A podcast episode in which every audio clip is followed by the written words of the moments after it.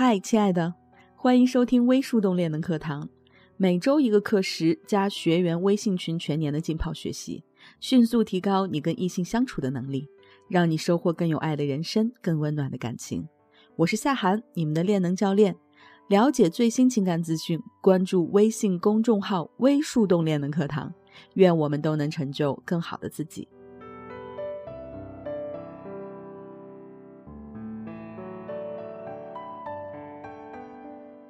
前几天偶遇了一位高中同学，几年没见，憔悴了许多。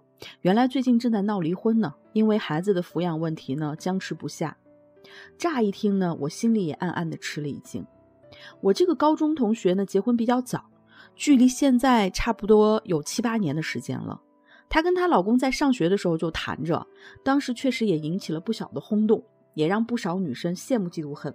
原因就是她老公长得特别帅，属于标准的校草级别，而且呢对她又好又专一。曾经为了追求她，做出了好多疯狂而浪漫的事情。男方的父亲呢是某事业单位的高层，母亲经商。好像生意做得还蛮大的。起初啊，男方的父母是坚决反对的，最后还是架不住儿子的软磨硬泡，各种斗智斗勇，而最终妥协了。当时两个人的婚礼办得很盛大，我至今还记着我的这位女同学穿着她婆婆专门带她从香港量身定制的婚纱，和我们女生心目当中的男生啊手挽着手站在我们当地最高档的酒店门口迎宾的模样。活像是童话世界走出来的一对璧人，那一幕啊，大概就是曾经年轻的我们在心中对于真爱的最好诠释吧。之后呢，大家各奔东西，各自忙碌，相互间的联系也逐渐减少。偶尔看他朋友圈的动态，感觉这几年呢过得还是蛮顺遂美满的。五二零啦，又收到老公的大红包啦。情人节，老公又偷偷的准备钻石手链藏在枕头底下了。老公放年假的时候带她去瑞士滑雪了什么的。特别是有了宝宝以后啊，公婆奖励她生娃有功，送了一辆 Mini Cooper 给她。而他自己呢，也更是成了资深的晒娃狂魔，仿佛他的每一天从睁开眼开始啊，就已经自动启动了幸福模式，三百六十五天天天如此，真是羡煞旁人。我前几天还看他发朋友圈，是一家三口外出游玩的照片，怎么好端端的就闹起了离婚呢？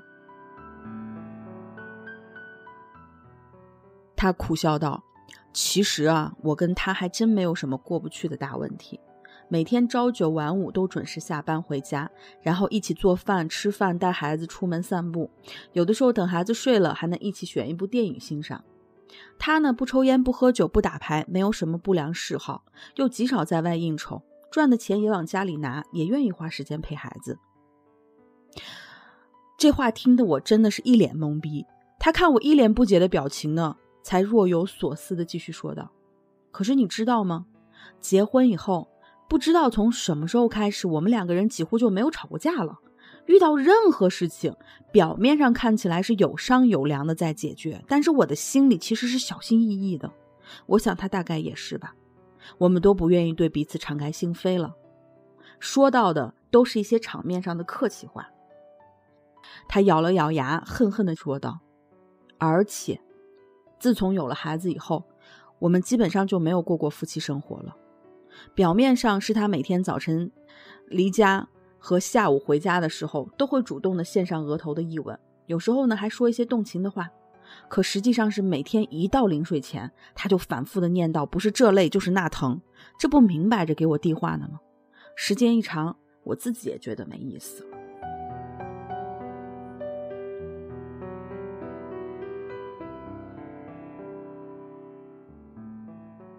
实际上，我这位同学的婚姻的困境。也是很多夫妻婚姻的现状。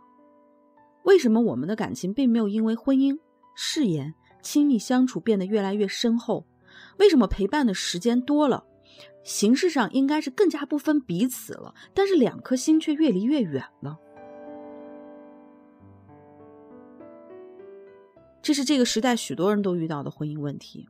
一方面，两个人的生活或许已经非常紧密的关联在一起了。一切日常的活动都围绕着彼此安排和展开，住在同一个屋檐下，经营着婚姻和家庭。可是另一方面，不知道从什么时候开始，自己和爱人之间开始有了越来越多无法公开探讨的话题，不敢表达的想法和情绪也越来越多了，甚至发展到了开始有掩饰不住的这种不信任和不安全感。对外呢，你们依然是一个整体，以家庭为单位出现，相互称对方老婆、老公、亲爱的或者其他一些小名或者昵称。对内，同在一个屋檐下度日，同在一个锅里舀饭，却越来越貌合神离，同床异梦，关系有时候甚至还不如他跟他的哥们儿，你跟你的闺蜜更亲近。我相信没有任何人愿意在这样的关系里度过余生。我也相信每一对男女呢，都是带着对爱的真诚的渴望建立起关系的，也曾经一度感到与爱人非常亲近，并且因为这种亲近的感觉而组建了家庭，决定共同生活。但不知道从什么时候开始呢，彼此的关系开始停止成长了。一轮又一轮的挑战和矛盾，让本来亲近的感觉逐渐的消退，亲密感成了留存在昨天记忆当中的美好。而对于关系的未来发展，只有越来越多的要如何度过的煎熬和担忧。我们的时代和社会啊，对于什么是亲密关系，已经做出了非常多的描述和界定。比方说，浪漫的烛光晚餐、忐忑不安的表白、羞涩的牵手和初吻、情人节的巧克力和玫瑰花、精美的婚纱、盛大的婚礼等等诸如此类。似乎只要两个人经历了这些过程。关系就会自然十分亲密，可事实是什么呢？事实是大多数人都会去做这样的事情，我们都在讲究着仪式感，却并不是所有人的感情因为这些事情而变得亲密和幸福。这是因为，真正的亲密其实是由另外一些过程和行为建立的，这些过程和行为关乎两个人关系的质量。沟通的深度以及对彼此的理解和信任。到目前为止，令人遗憾的是，这些建立和维护关系的能力，甚至和异性相处的基本能力，在我们从小到大的家庭和学校教育里面，基本上属于缺失的状态。很多姑娘不懂具体要怎么去做，所以呢，只能去观察、模仿别人做的那些事情。其实那些都是流于表面的仪式性的东西。把感情的问题放在大环境里来看，消费主义盛行的社会啊，父辈逼婚的压力呢，其实依然广泛存在，所以被赶鸭子上架的这种形式主义的婚姻就很普遍。但是这些终究骗不过我们敏锐的心，爱情的世界里充满了因果，而且非常公平，亲密与否。最终都是完全由内在的关系的因素决定的，和你们走了多少形式，共同创造了多少仪式感没有必然的联系。